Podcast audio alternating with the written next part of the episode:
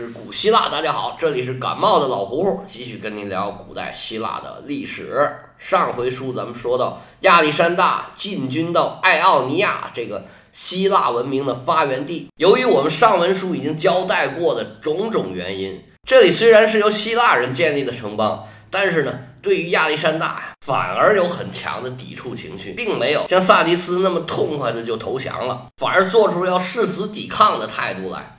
爱奥尼亚地区有三个比较主要的城市，从北往南分别是以佛所、米利都和哈利卡纳苏斯。我们前文书交代过，波斯御道是从以佛所可以通到苏萨的。亚历山大拿下萨迪斯之后啊，顺着御道就到了以佛所了。其实这三个城市都一样，它的优势在于它是海港城市，如果有海上的补给和援军，它就很容易打，坚持的很久。反过来说，如果没有海军的援助，他们其实都是抵抗不了亚历山大这么庞大的军队。以佛所最开始还做出抵抗的态势，不过当他们发现呢，门农把这四百艘腓尼基的战船全都开到米利都去了，他们很快就投降了。这个时候，亚历山大早已经把他这一百六十艘战船给招回来了，而且呢，因为爱奥尼亚这些城市都非常的富，非常有钱。我相信亚历山大从以弗所得到了不少，因为从此以后啊，就再也没有什么记载说亚历山大缺过钱。以弗所解决了，下一站是米利都。米利都是这里最大的一个城市，也最富裕。在这里，亚历山大面临的考验就是要不要打海战。腓尼基的四百艘战船就在他的外港停着，亚历山大的一百六十艘船反而是远远的在海上停着。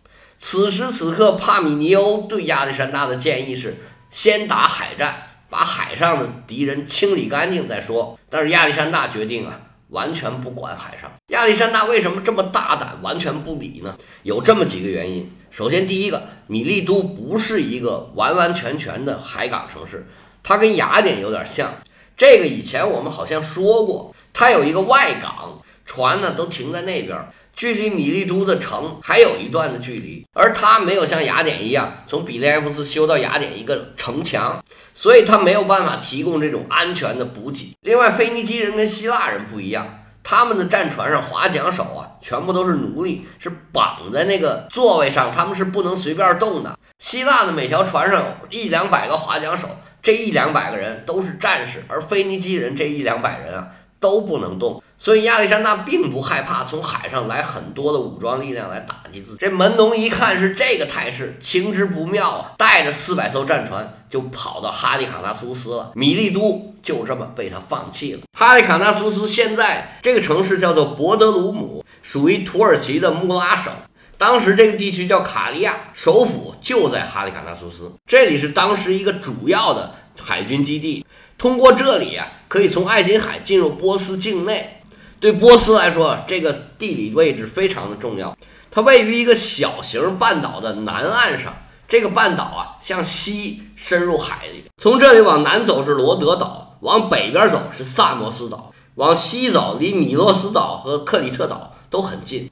如果这里面有一支海军力量，随时对亚历山大断补给、抄后路的话，亚历山大会非常的难受。门农看这一点是看得非常准的，亚历山大肯定也不会不知道。所以哈利卡纳苏斯是一个必争之地。从自然条件和技术条件来说，哈利卡纳苏斯都是一个非常坚固的城市。朝向陆地那一面啊，有一座很高的围墙，城外还有护城河，宽十五米，有七米深。城里面有三座城堡，一座在西南面，一座在西北面，还有一座。在一个小岛上，守军的实力也非常的强。除了门农在这里面守着之外，还有一个希腊流亡者叫厄菲阿尔特斯。城里除了有两千希腊的雇佣军之外，还有波斯的军队。而且呢，门农拥有波斯国王的直接支持，他是又有权又有钱。这里面的补给非常的充裕。亚历山大率军离开米利都，就向着哈利卡纳苏斯前进。这个时候。他面临的就是一场围城战或者攻城战，在当时的技术条件下，围城攻城都是非常困难。不过对亚历山大来说呀，他是别无选择，必须攻城。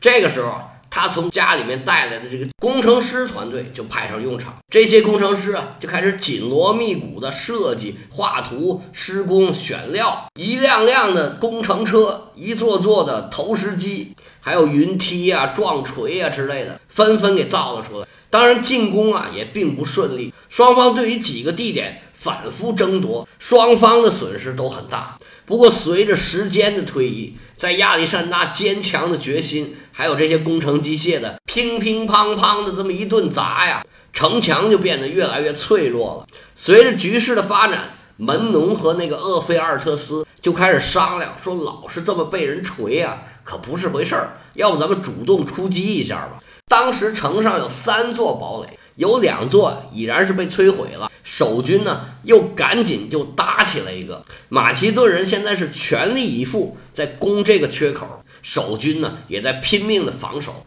门农他们决定就从这儿下手。他们的计划呢是把所有的手下的军队分成三个梯队。厄菲阿尔特斯手下的这两千人呢，分成两半儿。第一部分手举火把。出去就来点这个投石机和工程机械，另外一半从旁边的一个小门偷偷出去，在双方开战之后，从侧翼袭击马其顿人。当双方焦灼在一起激战的时候，门农在率领自己手下的这些海军发起第三波攻击。这个计划应该说是非常完美。由此可见，亚历山大这些对手啊，并非是泛泛之辈。计谋已定，守军呢开始依计行事。开始确实是按照计划进行的。第一波攻击出现的时候啊，马其顿人就吓了一跳，说他们怎么出来了？他们本来是不敢出来，在里边守城的。而且一看对方举着火把，明显是要烧东西，不光是要打仗。于是啊，赶紧出兵护住这些花了很大力气做出来这些工程机械。如果给烧坏了，还要重新做。如果没有这些工程机械，他们真的是攻不下来的。这样一来，整个马其顿的军队啊都被吸引到这边来了。斜刺里杀出来的第二波攻击，把马其顿军队打的是非常的被动。而门农带队进行的第三波攻击啊，眼看就要把马其顿军全部都给打乱了。就在这个时候啊，马其顿军队里面的老兵起到了应有的作用。有一帮老兵啊，本来是菲利国王的手下，曾经百战百胜。这就像一个球队啊，如果大比分落后了，想要挽回局面，往往需要一些核心球员出来喊一喊，组织组织。这时候这帮老兵啊，首先自己开始组织这种非常强硬的防守阵型，阵脚不再混乱。这战局啊就开始扭转了。一旦局势扭转，防守方就非常的害怕，守军开始往城里面撤了。就还没等守军全部撤回去，吊桥就已经拉上了，很多守军都被关在门外，好可怜呢。他们这些人呢，往往是最先冲出来的，现在回是回不去了。这时候亚历山大令旗一摆，鸣金收兵。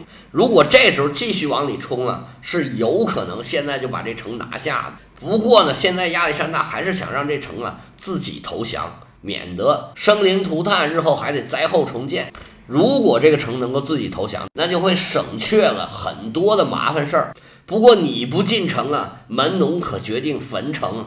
他觉得一方面这城啊已经被砸得差不多了，而且他的兵啊也损失的够惨重，这里应该是没有办法再固守了。不过他当时最害怕的。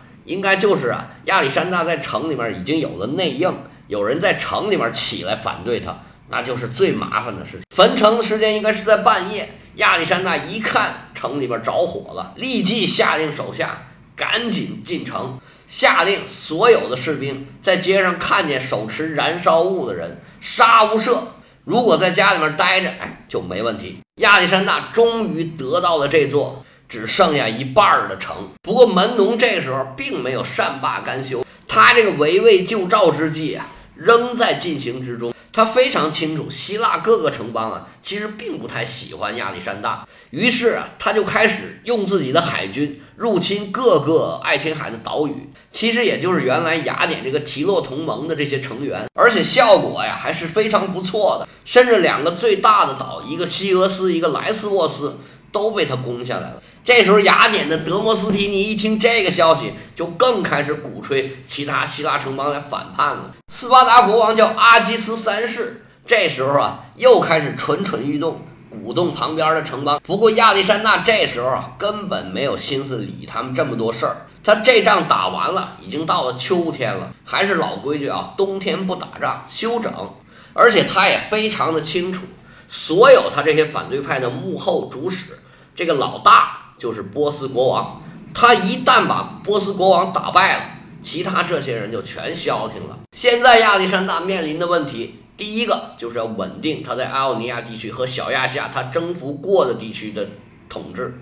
这一年呢，从春天到秋天。他自从渡过了赫勒斯方海峡，花了八个月的时间，就把这么大的地盘都给征服了。应该说，他这个时候已经达到了远征原来说的这个目的。而且，艾奥尼亚地区这些富裕的城邦啊，应该把亚历山大的钱袋子也给装满了。他之前存在的一个最大的问题，应该在这儿已经得到解决了。所以他现在要做的就是休整部队，巩固已经取得的战果。然后再进行下一步的行动。在完全入冬以前，亚历山大决定了三件事，而且呢，马上就开始干。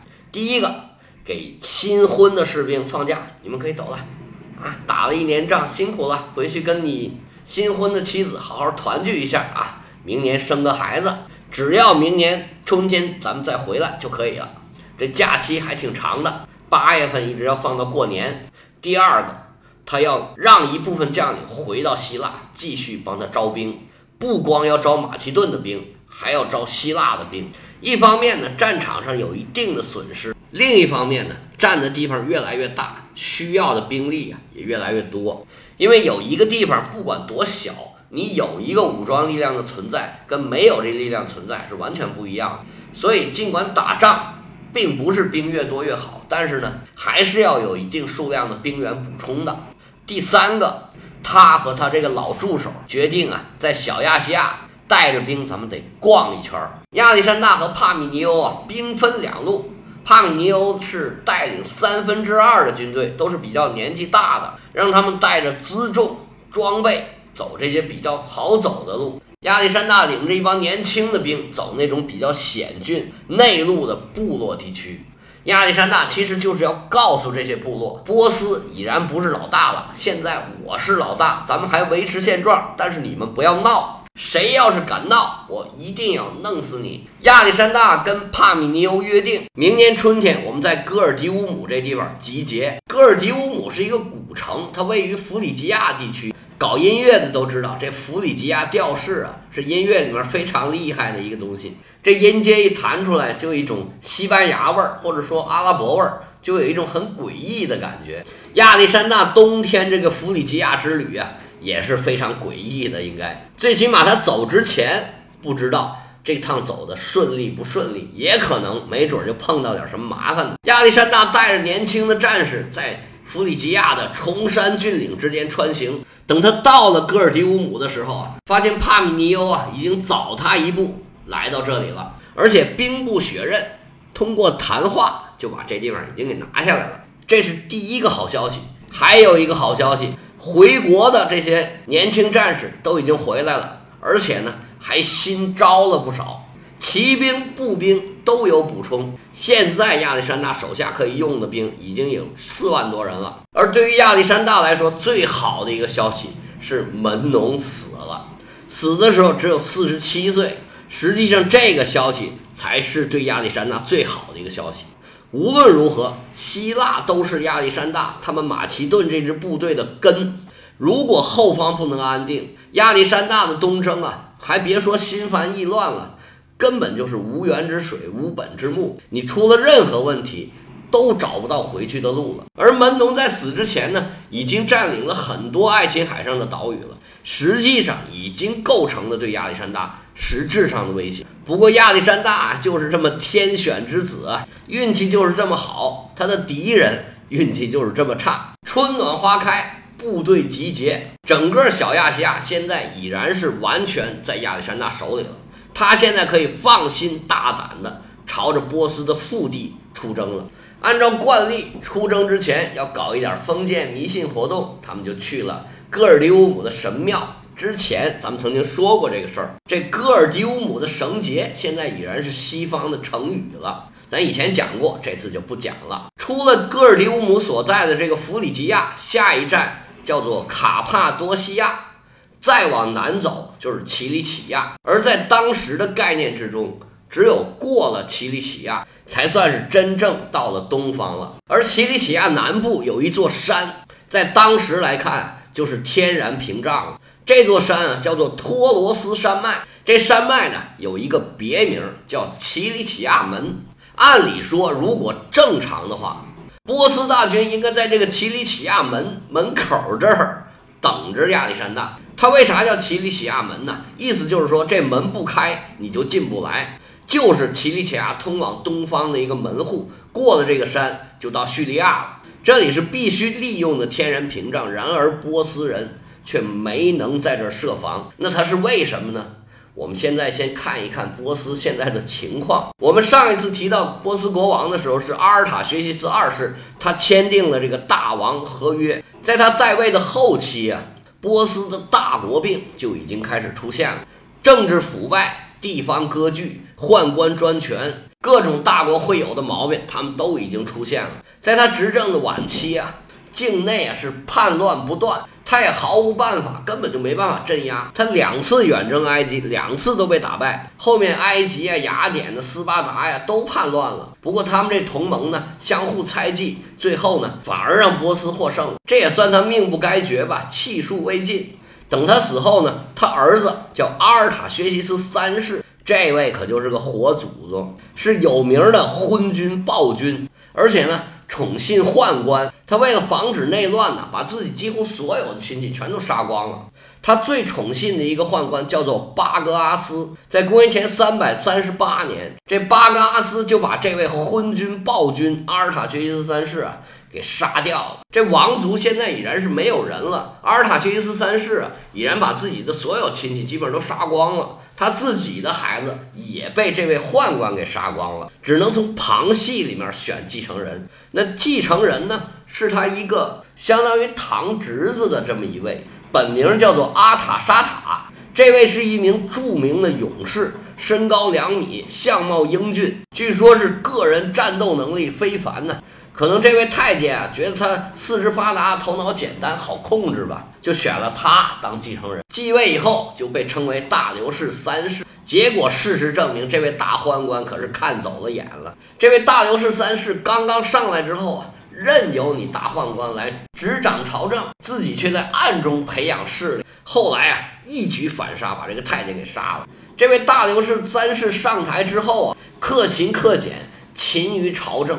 颇有中兴之意。然而这时候的波斯帝国呀，已经是积重难返，问题太多了。而且他运气实在不好，碰到了亚历山大。历史上对他的评价总体上还是很高的，说他性格很敦厚，而且呢很勇敢。但是他并不是一个好斗的人，还说他处事公正，非常的慈悲，非常忠诚。他能相信并且任用门农这样的希腊人。做他的左膀右臂，这说明啊，他还是很有宽广的胸怀。他在外交上初期取得了很好的成果，政治上的眼光也是不错的。不过，也有历史学家指出了他性格上面的弱点，说他偏听偏信，事到临头缺乏勇气，情绪波动太厉害了，有的时候特别容易振奋，哎，一下就气馁下来了。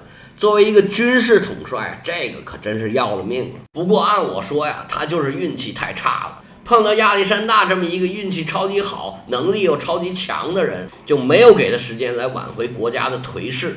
而波斯现在的整体状况，也让他没有能力啊，迅速的组织起大军去迎击亚历山大的部队。而门农的死对他的打击也是非常的大。本来亚历山大呢是提心吊胆，就怕在奇里奇亚门这个托罗斯山脉这里面有人拦截他们。如果在托罗斯山脉这里，像温泉关的那种关口设下一支伏兵，亚历山大就不能这么迅速的通过。不过当时的波斯的状况，对大流士来说，非不为也，是不能也，应该是做不到的。亚历山大带着整个军队提心吊胆的过了这个托罗斯山脉。发现一点阻拦都没有，非常顺利的就来到了山底下这个塔尔索斯这个城。所有的士兵啊欢呼雀跃，他们又看见河和地中海了，全都脱光了衣服下河去洗澡。这时候亚历山大也不例外，也跟着下去了。下去可是下去了，再上来的时候可就麻烦了。当天晚上亚历山大就病了，高烧不退，都烧糊涂了。眼看要打仗了，国王兼主帅啊，这就生病了，这该如何是好？要想知道这病好没好，是怎么好的，且听下回分解。